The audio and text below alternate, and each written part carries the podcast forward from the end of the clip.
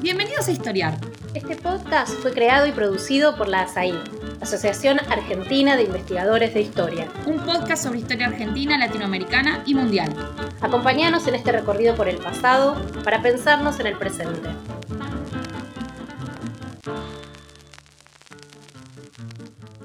Buenas tardes, bienvenidos y bienvenidas a un nuevo episodio de Historiar, el podcast de la Asociación Argentina de Investigadores en Historia. Mi nombre es Rodrigo Bus, soy historiador y creo que por mi acento descubrirán que no soy de aquí. Soy profesor de la Universidad de Chile, donde enseño e investigo en temas de historia urbana e historia del paisaje. Hoy estoy a cargo de un episodio especial de Historiar y el tema que nos convoca es una conversación sobre la historia del paisaje, el lugar del paisaje en el tiempo y en la cultura.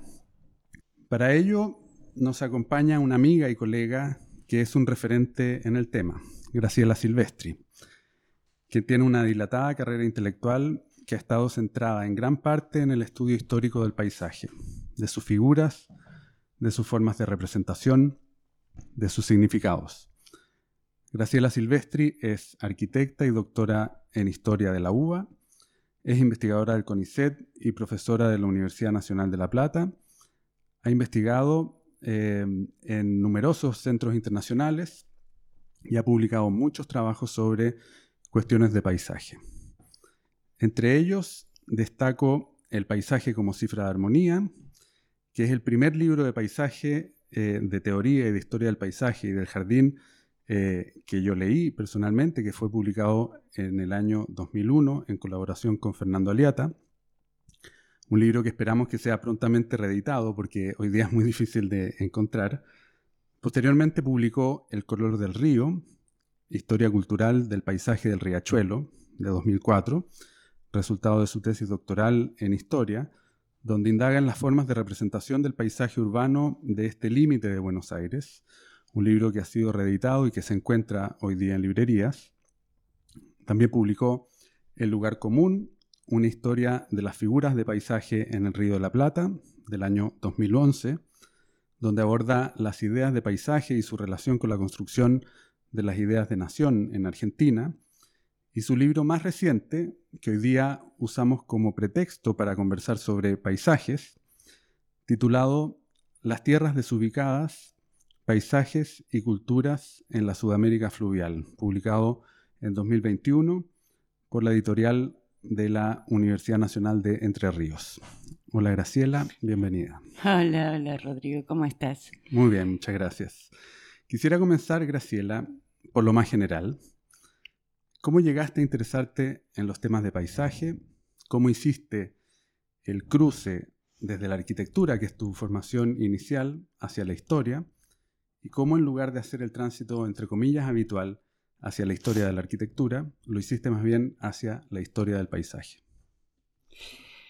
Bueno, en realidad yo me formé como arquitecta, pero me interesaba en general el tema de las artes. Eh, dibujaba muy bien, pero sabía, mi, mi capacidad crítica era superior a mi creatividad estética y me interesó entonces, en principio, entrar en arquitectura que reunía distintas artes y técnicas y después escribir sobre arquitectura.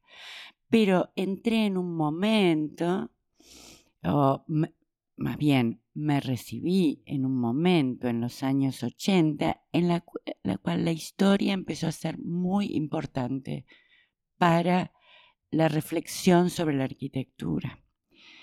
De tal manera que, yendo por ese lado, por el tema del paisaje urbano primeramente, eh, en principio entré al doctorado de historia en ese momento se permitía a otras profesiones que no fueran historiadores hacer un doctorado en, filosofía o, en historia, en ciencias humanas en general, o sea que fuimos la primera camada.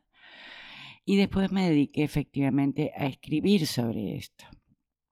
Pero uno podría decir cómo arquitectura y paisaje, en la cual resuena tan íntimamente la palabra naturaleza, cuando pareciera una oposición, haber una oposición entre el artificio arquitectónico y la naturaleza.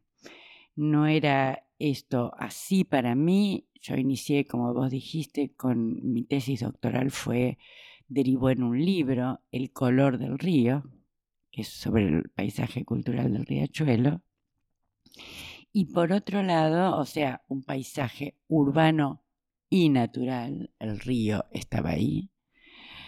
Eh, por otro lado, dentro de las tendencias en historia, empezó a amplificarse lo que podríamos llamar ahora historia cultural, que es mucho más amplio, digamos, que la historia política en la cual estaba centrada las tradiciones principales de la historia argentina. Por esa época fueron difundidos textos como los de Raymond Williams, The Country and the City, Leo Marx, publicado en castellano en México, La máquina en el jardín. Y sobre todo, había vuelto del exilio Adolfo Prieto, que escribió Los viajeros ingleses y la emergencia de la literatura argentina, vinculando paisaje, viaje y construcción nacional. De tal manera que estos, podríamos decir, fueron mis, mis fuentes principales para dedicarme al tema de paisaje.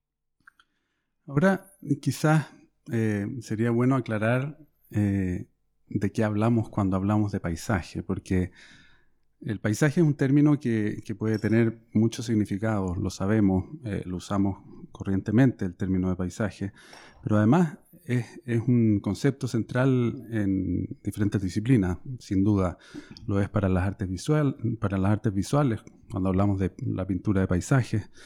Eh, hay otra perspectiva, por ejemplo, desde la geografía, pareciera ser la superficie terrestre más bien, Ah, hay otra eh, para la arquitectura, por cierto, cuando hablamos del diseño eh, de un paisaje que termina en el jardín o en el parque, la idea de paisajismo, por ejemplo. Pero, ¿qué entiendes tú por paisaje? ¿Y qué es lo que, lo que significa el paisaje desde una perspectiva de historia cultural?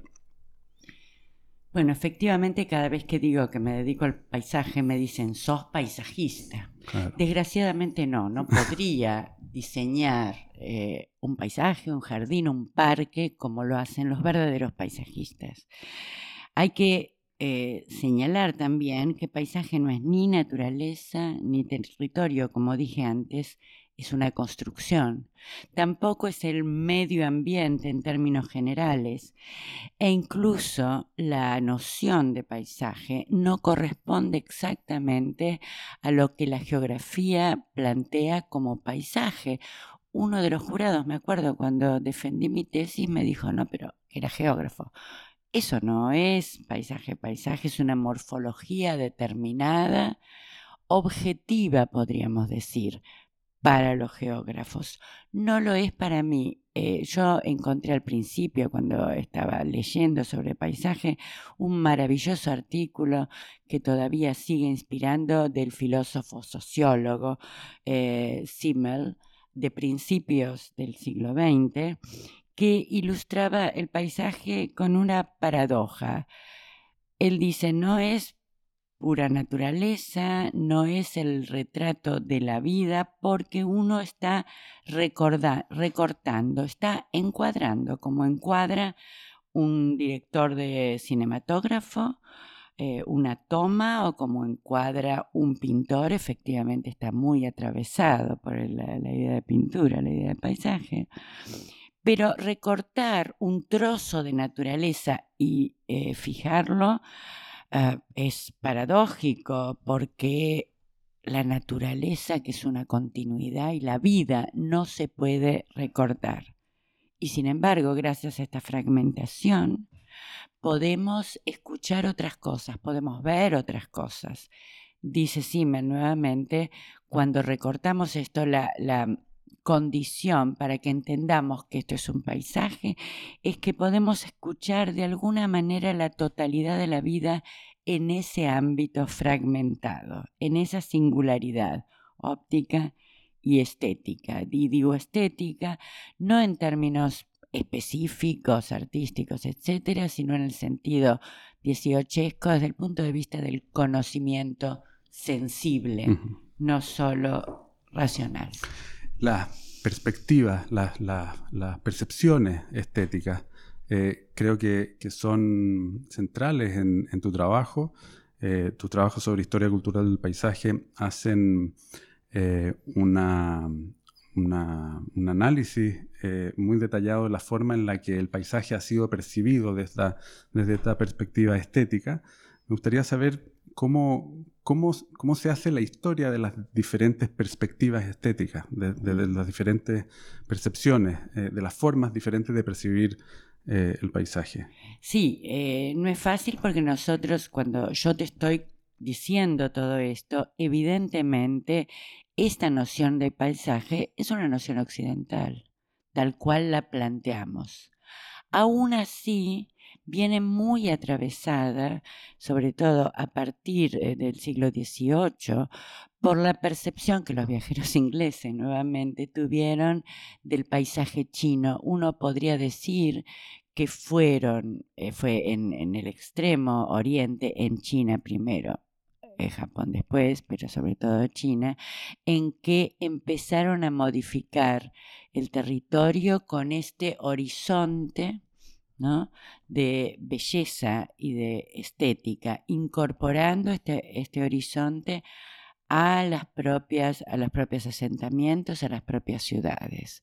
Eh, de ahí eh, los ingleses que por supuesto, ya conocían la tradición del parque ítalo-francés, pero empezaron a incorporar esta tradición, podríamos decir, naturalista del parque, el parque informal, que ayudó a gozar de una naturaleza, entre comillas, virgen, porque es mucho más difícil trabajar un parque informal que un parque formal. Una sola cosa desde el punto de vista simbólico que atraviesa todo, e, todo esto, no solo la cuestión estética, sino la cuestión mítica que encierra la noción de parque, detrás de esto hay una idea edénica, de jardín del Edén. Esto lo plantea Kenneth Clark y lo retrotrae a mucho tiempo atrás, digamos, cuando empiezan a mirar la naturaleza como una reproducción del jardín y atender a la naturaleza. Digamos, eh, paraíso y jardín son dos eh, figuras claves para entender cómo nosotros gozamos estéticamente del paisaje. En, el contexto actual, creo que eh, los temas eh, vinculados con el paisaje eh, han adquirido cada vez mayor valoración, especialmente por la situación de, crisis ambiental en que vivimos, crisis climática, situación de degradación ambiental en las ciudades, por ejemplo, que hacen cada vez más importantes los parques, por ejemplo, riesgos socionaturales que parecen ser el resultado de las acciones humanas, incendios, inundaciones, sequías, la, desertificación, por ejemplo, el aumento del nivel de las aguas. Eh, en general, vivimos una época de cambio climático. Eh, existe un consenso científico sobre esto. ¿Crees que esta situación pone cierta urgencia por el estudio de los problemas del paisaje? Eh, ¿Crees que se vincula de alguna forma la historia del paisaje con la historia ambiental, por ejemplo, o con los estudios ambientales? Y en ese contexto me gustaría saber si, eh, si hay política en la historia del paisaje. ¿Cuál es el, contenido político del paisaje? Cuando yo empecé a trabajar eh, sobre el tema del paisaje, también empezaba, iba en aumento en Argentina, algo que nunca se había considerado seriamente el tema ecológico, podríamos decir. Esto ya venía trabajándose, sobre todo en Estados Unidos, en el área de California, etc. Eh, en relación con otras demandas progresistas, entra el tema ambiental. Yo diría junto con el tema, por ejemplo, de género, que está muy trabajado esto, en el mundo progresista. Eh, por un lado. De todas maneras, en Argentina las primeras eh, propuestas eran bastante, llamémosla ingenuas. Por eso yo insistía en la cuestión del paisaje y no en la, comillas, naturaleza. La naturaleza parecía, pareciera algo opuesto a nosotros, que en realidad somos un cuerpo humano y animal exactamente igual que el, resto de los seres orgánicos que pueblan eh, el mundo. Eh, por eso yo me embarqué en algunas polémicas con lo que llamaba ecologismo más en general, por ejemplo, sobre la reserva ecológica, porque ¿qué lo que me molestaba sobre todo? El tema de lo originario, que se planteaba antes, no ahora en la reserva ecológica, que solo podía existir plantas originarias que no, habría, que no había que tocar absolutamente nada, cosa que causaba grandes problemas. No había caminos, eh, no se diferenciaba el, eh, digamos, el humedal eh, de la tierra, no podía ir gente discapacitada, por lo tanto era peligroso para los niños. Yo estaba a favor de un uso en todo caso como parque natural que podría ser, como hizo Burle Marx en algunos lugares, pensado como parques con especies naturales del lugar. Pero da la casualidad que especies del lugar es bastante distinto porque vienen especies de Paraguay, de Bolivia, de Chile, incluso a través de los grandes ríos se mueve todo, todo el tiempo. Han llegado jabalíes, leopardos, etcétera, en las grandes inundaciones.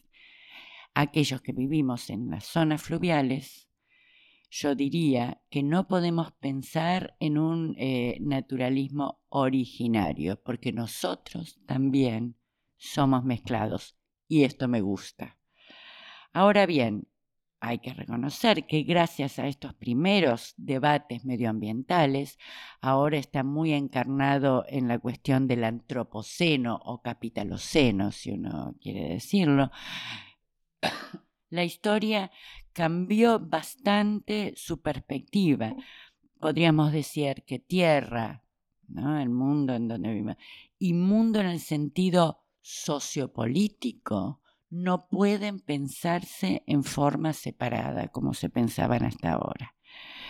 Este, y en este sentido me parece muy importante el desafío actual, que es mucho menos ingenuo. Yo creo que las posiciones fundamentalistas no ayudan en absoluto porque no permiten una reforma que vaya cambiando racionalmente eh, la, la relación entre el ser humano y, su entorno, este, ahora se está pensando en si es posible otro tipo de técnica, otro tipo de política, otro tipo de habitar en el mundo que eh, transforme las reglas de juego que fueron planteadas hasta ahora. Por eso se habla de capitaloceno. Y es obvio que no se puede cambiar de un día para otro el tema del capital. Y tampoco se puede cambiar, siempre hay que pensar que estamos de una forma u otra, transformando técnicamente el mundo como el mismo ser humano se está construyendo técnicamente a través de los objetos técnicos. Graciela, eh, esta idea de lo originario que, has puesto en discusión recién, creo que también se vincula con, una relación que, se ha establecido históricamente entre los paisajes y las identidades nacionales, por ejemplo, eh, en América Latina. El, paisaje se utiliza, eh, bueno, de diferentes formas, pero está presente en los himnos nacionales de algunos países latinoamericanos, el paisaje está presente en los billetes de, de algunos países también. Eh, el, paisaje se, alza como una especie de, figura de la, identidad nacional. En los parques nacionales, por ejemplo, se asienta la idea de nación también en, los parques nacionales. ¿Cómo ves esta relación entre el paisaje y la constitución de las naciones en América Latina? Sí. Eh, bueno, en Argentina es importantísimo, creo que en Chile eh, también, porque existía la idea que acá no había pasado. que acá no había habido nadie, nadie importante, nadie con historia, ninguna civilización. ¿Qué nos quedaba entonces para ofrecer? Sobre todo, paisajes. Eh, en el lugar común yo trabajé sobre todo sobre la dimensión política de los parques nacionales, que además cobran más fuerza en relación con las fronteras. El Parque Nacional del Sur pensando en la relación con Chile, eh, el Parque de las cataratas eh, del Iguazú, pensando en la relación sobre todo con Brasil, que iba avanzando sobre las tierras de Misiones, esas tierras que eran tierras jesuíticas, ¿no es cierto?, que no, no pertenecían ni a un reino ni a otro dentro de la América ibérica. Em, de tal manera que esta idea de lo prístino, lo original, eh, tiene por un lado su eh, ventaja, digamos, hay que saludar que pudieran haberse constituido ciertos parques, porque parte de la selva paranaense solo queda en la, en la provincia de Misiones, no en el, resto de... Pero, pero, esto implicó también la expulsión de grupos eh, locales. Claro, de grupos indígenas, que además...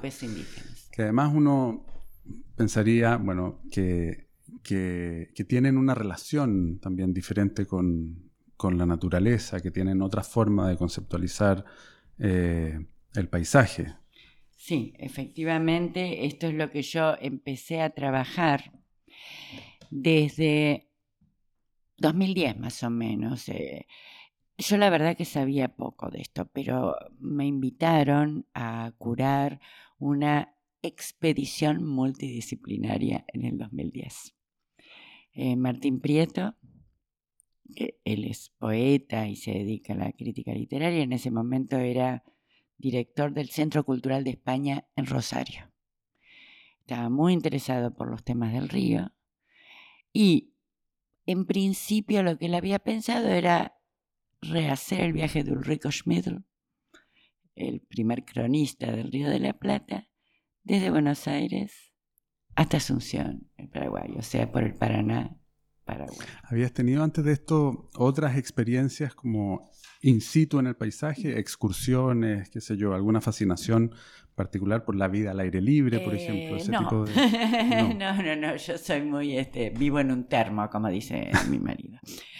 Eh, por supuesto, sí, eh, de turismo, había estado en las cataratas, había estado en Corrientes, tengo muchos amigos en Corrientes y en Asunción, había estado en el sur, pero no desde ese punto de vista. Lo que nosotros queríamos eh, hacer, porque uno podría decir, podríamos haber hecho un congreso con ponencias en Buenos Aires. La idea era invitar también a gente de España, a gente de Paraguay, de las distintas provincias hablar sobre eh, el río. Pero nosotros pensábamos que teníamos que hacer la experiencia real, por así decirlo, en tiempo y espacio, darle además tiempo, no era lo mismo ir en avión Asunción, bajar en Asunción, dar una vuelta y volver, que hacer el lentísimo viaje en barco, tardamos un mes, ir viendo cómo iban cambiando lentamente los paisajes. No hay un solo paisaje del río, hay muchos paisajes del río. Además, hay muchas imaginaciones sobre el río. Por eso este encuentro fue multidisciplinario. Vos decías eh, paisaje, hay paisaje geográfico, paisaje pictórico. Eh, eh, muchos piensan en paisaje como medio ambiente, geográfico, etcétera. Eh, cada uno eh, invitamos a muchas especialidades, pero no solo académicas, por así decirlo. También, por ejemplo, yo me insistí en que teníamos que invitar a un cocinero. ¿Cómo no? Porque el paisaje también se disfruta a través de los sabores. Por lo tanto, cuando el barco quedaba anclado, que pasó muchas veces en el medio del río, no se podía bajar, se pescaba, pescaba eh, la gente de la tripulación, y se cocinaba pescado. Ese gusto al pescado del río también es distinto, así como los olores, como los, los sonidos que uno va escuchando a medida que va pasando por ese río, etcétera. O sea que había músicos, eh, había ingenieros, había mm, arquitectos, pintores, cineastas, etcétera. Fue, fue, una experiencia maravillosa y de ahí sale, yo diría, mi último libro. Ahí comienza a fraguarse el libro sobre el que estamos conversando, Las tierras desubicadas, paisajes y culturas en la Sudamérica fluvial. Ahora vamos a hacer una, una pequeña pausa y luego volvemos, eh, seguimos conversando con Graciela Silvestri. Este es el podcast de ASAIG, la Asociación Argentina de Investigadores en Historia. Te invitamos a asociarte y a seguirnos en las redes, en Twitter, en Facebook e Instagram. Toda la información sobre la asociación la puedes encontrar en nuestra página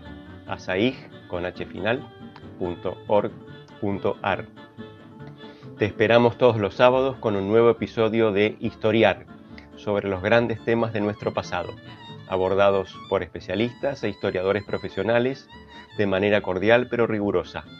Seguimos con nuestro episodio de hoy. Bien, volvemos a la entrevista con Graciela Silvestri sobre mm, su último libro, Las tierras desubicadas, paisajes y culturas en la Sudamérica fluvial. Em, creo que hay, un concepto eh, que está presente, un concepto territorial paisajístico que está presente en tu libro, que es la idea de las tierras bajas sudamericanas. ¿Podrías explicarnos eh, qué, eh, dónde mm. están esas tierras bajas, cuáles son las tierras bajas sudamericanas? Bueno, en realidad eh, voy a decir dos cuestiones. Desde el punto de vista cultural, en Sudamérica fueron privilegiadas las tierras altas. ¿Por qué? Porque desde los españoles en adelante se consideraba que era allí donde existían las auténticas civilizaciones, civilizaciones que habían dejado arquitecturas, objetos, pinturas. México, Perú. Eh, claro, las mesoamericanas y toda la civilización andina, los incas. Y esto fue durante muchísimo tiempo privilegiado dentro de los estudios eh, sobre América, precolombinos me refiero, en desmedro de aquellas tierras bajas que se suponían habitadas por simples salvajes, sin ningún interés desde el punto de vista del desarrollo civilizatorio. Esto está estudiado, digamos, eh, el desprecio sobre estos estudios que empezaron mm, eh, bastante más lentamente, a desarrollarse mucho más lentamente que los estudios andinos. Pero empecé a pensar también que efectivamente en estos lugares el tipo de pueblos que lo habitaban no eran pueblos que permanecieran demasiado tiempo en un lugar. En general bajaban o subían por los ríos.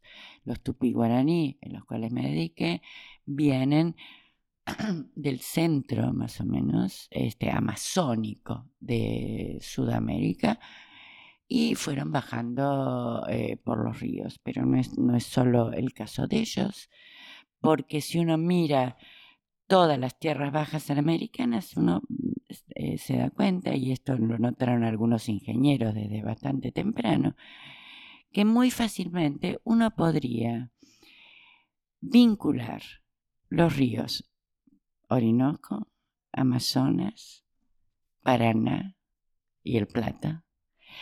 Y algunos también avanzaron la idea de que cruzando el Caribe uno se vincularía con el Mississippi, etc. Y entonces, de alguna manera, se ligarían a través de los ríos el Atlántico Norte y el Atlántico Sur. ¿Qué significaba, me pregunté yo? Vivir en estos territorios del agua? ¿Tenían alguna relación con la forma de vivir indígena? ¿Con la forma de eh, vivir, nuestra forma de vivir en estas zonas bajas? Estamos todos, podríamos decir, empujados hacia el litoral. Las más grandes concentraciones están allí.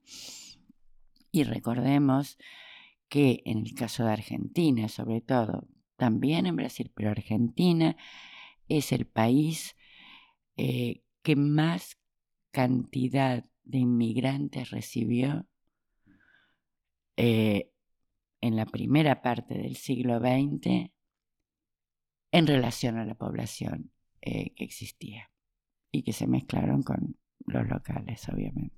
Claro.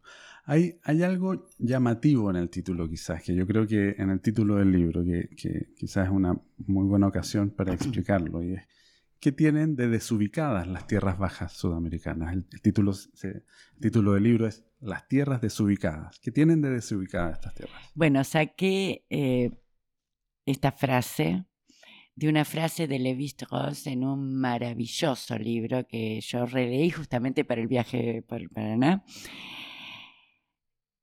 que hablaba de, la, eh, de los ámbitos alrededor de Sao Paulo, él había estado en 1935. Tristes trópicos. Tristes trópicos, efectivamente, como tierras desubicadas. Está traducido como desubicadas, él habla de, de clase sin orden, sin lugar, sin orientes, sin historia. Más salvajes, dice, pero sin la frescura de las europeas. ¿Qué estaba diciendo Levi Strauss? El libro es maravilloso, pero cuando lo leí por segunda o tercera vez, sobre todo después de hacer el viaje por el Paraná, me di cuenta que su pensamiento, su, su mirada no estaba abierta eh, desprejuiciadamente hacia lo que veía, que él ya tenía una idea de paisaje. La idea de paisaje tampoco era demasiado distinta a la que tenía yo misma. Era el paisaje italiano. El paisaje de Goethe, el paisaje montañoso con pequeños pueblos, con una historia secular detrás. De establecimiento en donde uno iba a un cementerio y se encontraba con los apellidos de hacía 500 años en el mismo lugar. Algo que nunca iba a encontrar acá. Eh, no solo por la variedad inmigrante que vino después, no solo por la rápida modernización, imaginemos a Levi Strauss que quería encontrar a salvajes y se encuentra primero con Río de Janeiro, que le parece falta de dimensión y de escala, y después con San Pablo, que era una de las ciudades más grandes del mundo, ya en su momento, una metrópoli extendida, llena de inmigrantes, si hubiera venido a Buenos Aires, no sé qué hubiera pensado. Entonces decidí tomar esta cuestión porque lo que yo sí sabía, y esto podemos saber después, es que los tupí guaraní, la familia tupí guaraní, pero otros pueblos también de la zona, no estaban más de 5 o 10 años en un solo lugar. No tenían muchos objetos propios, viajaban liviano, ¿no?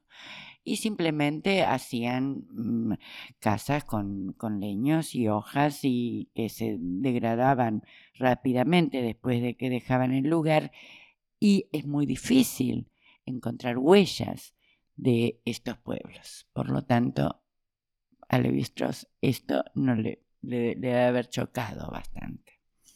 Es una, mm, una dificultad o quizás una imposibilidad de comprender el territorio y de interpretar este paisaje que, no está vinculado con su, eh, bueno, con su propio bagaje eh, cultural, venía con otras referencias culturales, porque entendemos también que el paisaje es una construcción de la cultura. Eh, y me pregunto, me preguntaba, leyendo también el libro, qué tan diferente es el entendimiento guaraní del paisaje eh, respecto de un pensamiento paisajístico nacional, ya sea argentino, paraguayo, brasileño, construido en el siglo XIX. ¿Qué tan diferente es, la forma de, de, comprender el paisaje eh, y, cuáles son las relaciones de la cultura eh, guaraní y en general de las culturas indígenas con el mundo natural? y cómo eso podría definir su comprensión del paisaje. ¿Crees que existe una forma indígena de entender el paisaje y otra forma occidental de comprenderlo? Bueno, es eh, bastante difícil saberlo, por lo menos en el caso de los tupí guaraní, en el sentido de que la misma palabra guaraní es una palabra que utilizaron los jesuitas para nombrar a, a este grupo de pueblos y ellos tradujeron su lengua como lengua general. Por lo tanto, que entendieron, eh, por esto el guaraní se mantuvo, se mantiene todavía hoy como una lengua, digamos, es, la, eh, es, una lengua enseñada oficialmente en Paraguay de hace mucho y de hace relativamente menos en las desde la escuela primaria en Corrientes. Pero, ¿qué podían decir? ¿Para qué cosa? No quedó casi nada. No eran pueblos que representaran en ausencia, o sea que tuvieran representaciones como podían tener los nahua o los incas, en que uno pudiera ver figuras de ese paisaje e, y interpretar qué es lo que veían a partir de eso. No escribían, era palabra oral, que los jesuitas reinterpretaron. La palabra era central y su forma de expresión estética era la música y la danza. O sea, en presencia, los mismos cuerpos danzando y armando ese mundo eh, en que vivían. Podríamos decir que hay algunas eh, cuestiones relacionadas, según siempre los padres jesuitas. Eh, me acuerdo, nosotros viajamos con un con el principal lingüista jesuita, que ya murió hace tres o cuatro años, Bartomeu Meliá de Paraguay. Eh, Bartomeu decía que para ellos era, todo era paisaje, pero en lugar de hacer hincapié en las formas nítidas y la diferenciación entre las cosas, hacían hincapié en las superficies y el color en el brillo. Y es cierto que eh, los ríos, por ejemplo, son nombrados fundamentalmente a través de los colores. Isatí, el río claro, Iju, el río negro, y Pitá, el río rojo. Para es el color de todos los colores. Y siempre según los jesuitas, esta es una traducción de León Cadogan, Catupirí es belleza, lo que brilla siempre. Cosa que es realmente hermoso y uno ve que hay un sentido estético, esto lo discutimos el otro día, tal vez no haya arte en el sentido contemporáneo de la palabra arte, pero hay una expresión, un acercamiento estético a eso que nosotros llamamos por oposición al ser humano naturaleza y que deberíamos renombrar. Claro, no existe esta representación mimética de la naturaleza y sin embargo mm. sí existe estas otras formas de comprenderla y de exponerla. Mencionas recién la música y la danza y hay un hermoso capítulo en tu libro sobre la música eh, de las riberas también, eh, del chamamé, por ejemplo, y del tango, que uno podría quizás pensar que eh, a través de otras reinterpretaciones, eh, eh, por supuesto más contemporáneas, también son una forma de, representar estos paisajes eh, a través de la música.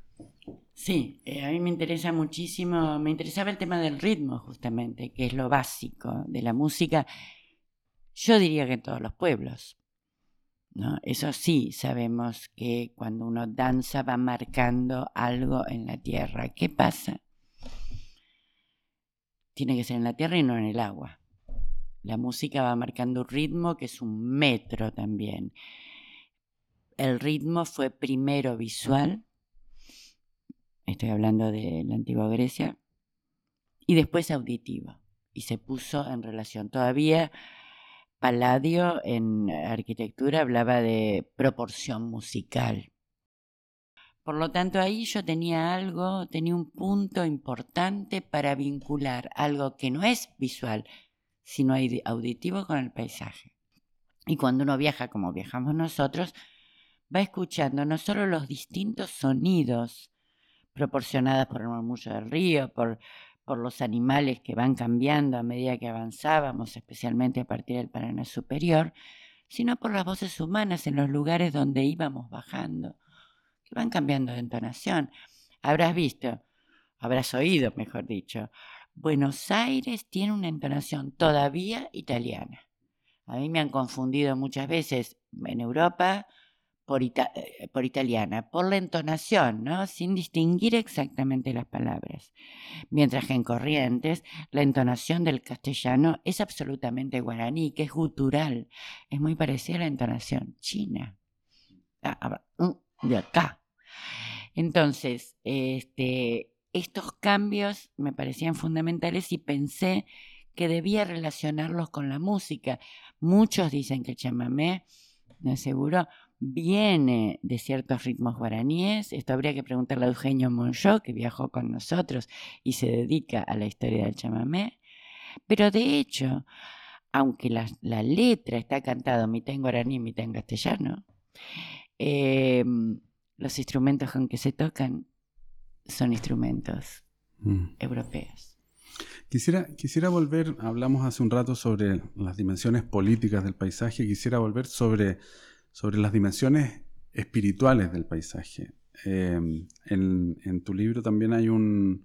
Em, tú profundizas en, la idea de la tierra sin mal del mundo guaraní. ¿Podrías explicarnos un poco más sobre esto y cuál es su connotación paisajística también? En, esa, en ese vínculo espiritual que también existe en el, mundo occidental, una conexión espiritual con, el paisaje, en, el romanticismo alemán, por ejemplo. Mm. Eh, pero, pero bueno, desde otra óptica, en otra perspectiva, eh, uno también podría interpretar que existe una, una conexión espiritual paisajística en el mundo guaraní a través de, este concepto y otros. Pero la tierra, la tierra sin mal me parece muy importante en el libro. Es, este, es un concepto hermoso y muy no sé, eh, demasiado bien pronunciar en guaraní. Es la tierra que no fue trabajada a donde iban, según León Cadogan, a donde iban buscando todo el tiempo tierra sin trabajar, fértil, cercana a los ríos y protegida por la selva a donde eh, salían a cazar. Pero fue, eh, eh, fue reinterpretada por los jesuitas como el paraíso guaraní. Esto me, me parece fantástico porque prácticamente todos los pueblos, los, nahuas tienen un lugar que es el, el, lugar del néctar de la tierra, que también podría asociarse a ese paraíso terrenal. Piensen que hasta Colón inclusive se pensaba que el paraíso podía existir en algún lugar de la tierra. Isidoro de Sevilla lo había planteado y Colón, además del oro, está viendo si tal vez en algún lugar más allá del Atlántico, podía encontrar el paraíso y llegar a él. Como del paraíso bajaban cuatro ríos caudalosos, cuando entrevé el Orinoco, dice, acá tenemos uno de los ríos del paraíso. Y por eso hace tanto calor, porque los querubines lo están custodiando con espadas flamígeras. Es muy lindo porque eso le da un sentido también paradisíaco que Levi-Strauss pescó. Cuando llega finalmente al Amazonas, él dice, encontré el paraíso anterior al persa, porque el paraíso persa, como el nuestro cristiano, musulmán y judío, está arquitecturizado de alguna manera, mientras que este todo se mezcla, todo está junto, es como algo anterior a la existencia humana. Bueno, Las Tierras Desubicadas, pienso yo que es un ensayo histórico en el que tu trabajo parece ser el de una, tejedora muy fina que va vinculando, la verdad es que un corpus enorme de referencias, algunas que están tomadas de las ciencias sociales, hablábamos recién sobre Levi Strauss y la, la importancia que había tenido en el título, por ejemplo, desde la filosofía, de la literatura, los mitos, mitos occidentales y mitos guaraníes, Em, de las exploraciones geográficas, de la práctica del naturalismo, las artes, el cine, eh, etc. Trabajos que incluyen a pensadores europeos, em, sudamericanos, argentinos, eh, que contribuyen a la producción de las interpretaciones de los paisajes de esta región de las tierras bajas sudamericanas. Yo podría mencionar quizás algunos de los que, de los que aparecen con frecuencia en el libro, además de Levi-Strauss, Humboldt, eh, el Perito Moreno, por ejemplo, o Guillermo Enrique Hudson, que por diferentes razones ocupan un lugar en tu libro. Me gustaría que te refirieras a alguno de ellos y que nos explicaras por qué su figura es importante para pensar los paisajes sudamericanos. Bueno, podríamos ir a Hudson, que escribió en inglés, entre paréntesis, haciéndole honor a, a Prieto, los viajeros ingleses, etc. Él era hijo de norteamericanos, pero habló siempre en inglés en Argentina y después termina sus días en Inglaterra. Eh, no, no había sido muy considerado justamente por eso hasta que es descubierto en los años 20, sobre todo por Borges. Y la verdad que sus libros son maravillosos. No solo un naturalista de primera línea que habló sobre los pájaros del plata, hay otro libro magnífico que se llama Días de Ocio en la Patagonia. Eh, la Tierra Purpúrea eh, lo, tienen en Uruguay como uno de los libros señeros sino que el que más me gusta es Allá lejos y hace tiempo porque vincula también el paisaje y este mundo vegetal y animal que es releído, podríamos decir hoy, por todos nosotros, con la infancia. Él escribe de viejo, casi poco tiempo antes de morirse, y sin embargo mantiene vivas esa mirada infantil sobre las cosas que es otro de los puntos, me parece importantísimo, para conectarse no solo con los pastos, las flores, los árboles, sino también con esos seres que nosotros no tenemos eh, en, en, este mundo, mm, con los cuales no tenemos ninguna relación. Hudson se relacionaba con las hormigas, con los pájaros, con los tigres, con todo lo que podía aparecer desde su mirada de niño, desde el juego. Hay un poeta argentino, Arnaldo Cambeira, que reescribe este Allá lejos ese tiempo de Hudson eh, bajo el título de Allá en lo verde, Hudson. Y recuerda una anécdota que planteaba Hudson sobre una mujer una anécdota que él vivió, era chico, y una mujer grande, estaban en el medio de un asado, digamos, y aparece una serpiente. Y los hombres ya inmediatamente agarran la pala y el pico y quieren matar al animal. La mujer agarra la serpiente y la tira afuera para que siga viviendo tranquila y dice, son todos animales de Dios, no hay por qué matar a nadie. Y esto le queda a Hudson y le queda a Calveira, que dice, ¿sabría usted hablar con una serpiente? como podía hablar ese niño. En fin, me parece que por ese lado el núcleo del paisaje se vincula íntimamente cuando decimos estética en general, también decimos pintura, artes, cine, etc. Y poesía, sobre todo. Claro, y un pensamiento además muy contemporáneo. Muy contemporáneo, absolutamente. Bien, lamentablemente estamos llegando al final del programa de hoy. Eh, te agradezco mucho la participación en este episodio, Graciela. Ha sido un placer eh, conversar contigo. Muchas gracias a ustedes, muchas gracias por escucharme y nos vemos. Y a nuestros oyentes les decimos que eh, esperamos encontrarlos la próxima semana con un nuevo episodio de Historiar, el podcast de ASAI, la Asociación Argentina de Investigadores en Historia. Muchas gracias.